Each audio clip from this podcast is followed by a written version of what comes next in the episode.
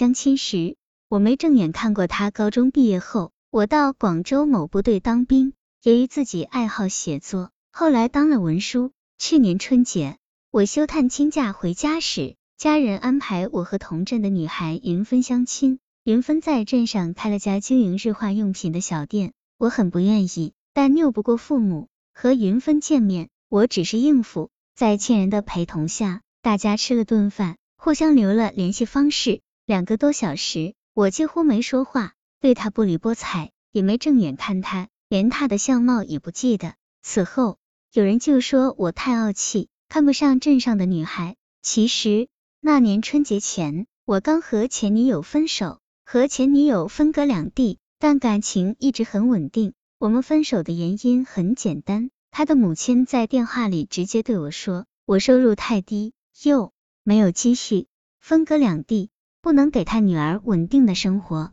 在他母亲的逼迫下，前女友向我提出分手。分手后，我一直很自卑，对未来也失去了信心，不愿谈感情。他的短信拉近彼此距离。探亲假结束后，我踏上回部队的火车，在火车上，我意外的收到云芬发来的短信。内容是一个脑筋急转弯，这条短信正好让我可以打发无聊的时光。我把答案发了过去，居然答对了。他夸我聪明，又给我发来几个脑筋急转弯。漫长的旅途很快就过去了。此时我才意识到云芬是一个很会体贴人的女孩。到了部队，我们开始短信来往，互相问候，聊些琐事。闲暇之余，我开始给她打电话。不管我说家长里短的话题，还是天南海北的瞎侃，他总是在电话那头很认真的听。后来我们渐渐敞开心扉了，我向他解释了相亲当日为何对他冷淡。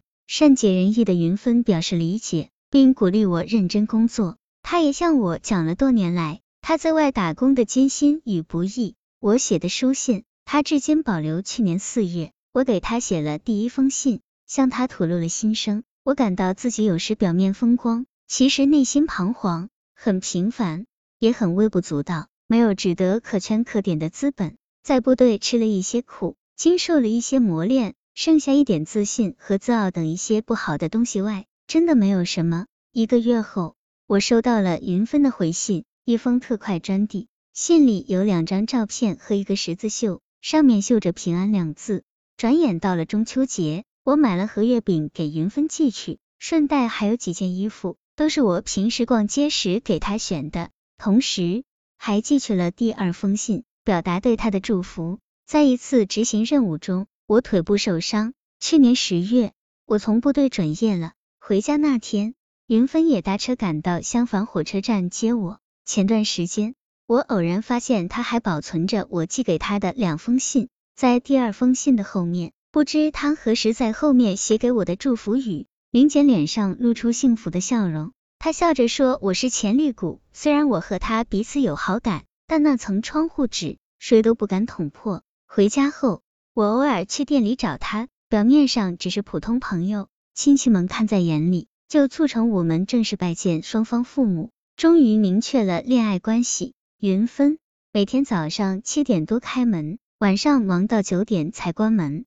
他还要经常独自到襄樊进货，一次我陪他进货才知道，原来他每次都要提几十斤重的货物，颠簸几个小时，这些辛苦他从未向我提过。一天晚上，看着瘦弱的他正费力的拉着小店的卷闸门，我的心好疼。我意识到，眼前这个女孩面对生活是如此的坚强和勇敢。去年我生日当天，他给我买了生日蛋糕。这是我二十八年来第一次拥有自己的生日蛋糕。那一天，我觉得自己是最幸福的人。云芬对长辈孝顺，经常给我父母买衣服、买吃的，他自己却穿得很朴素，很少买新衣服，从不乱花钱。刚转业那会儿，我工作没着落，心里很着急，时常向他抱怨，还有些消沉。云芬不断宽慰我，鼓励我，在他的支持下，今年春节。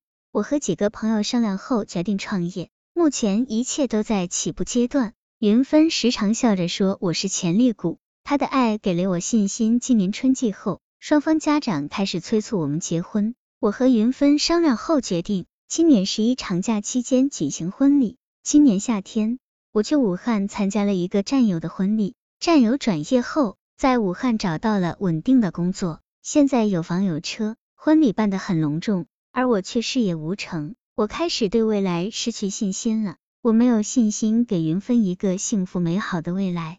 眼看婚期临近，我却开始害怕了。云芬能吃苦，有头脑。我觉得自己配不上他。七年八月，我向云芬提出分手，云芬哭了，她埋怨我无情，却依然对我信心满怀，充满信赖之情。她含着眼泪鼓励我，这么好的女孩儿，我怎么舍得离开她？婚礼定在十月七日举行，只有知青参加，很朴素。我亲手完成了一个十字绣，挂在我们的新房。我自己设计了婚戒的样式，这是世上独一无二的。我还亲自写了四副对联，每副对联都包含我俩的名字。这些是我送给他的结婚礼物，我要给他最美好的回忆，我要让他成为最幸福的新娘。我更会努力，给他最美好的未来。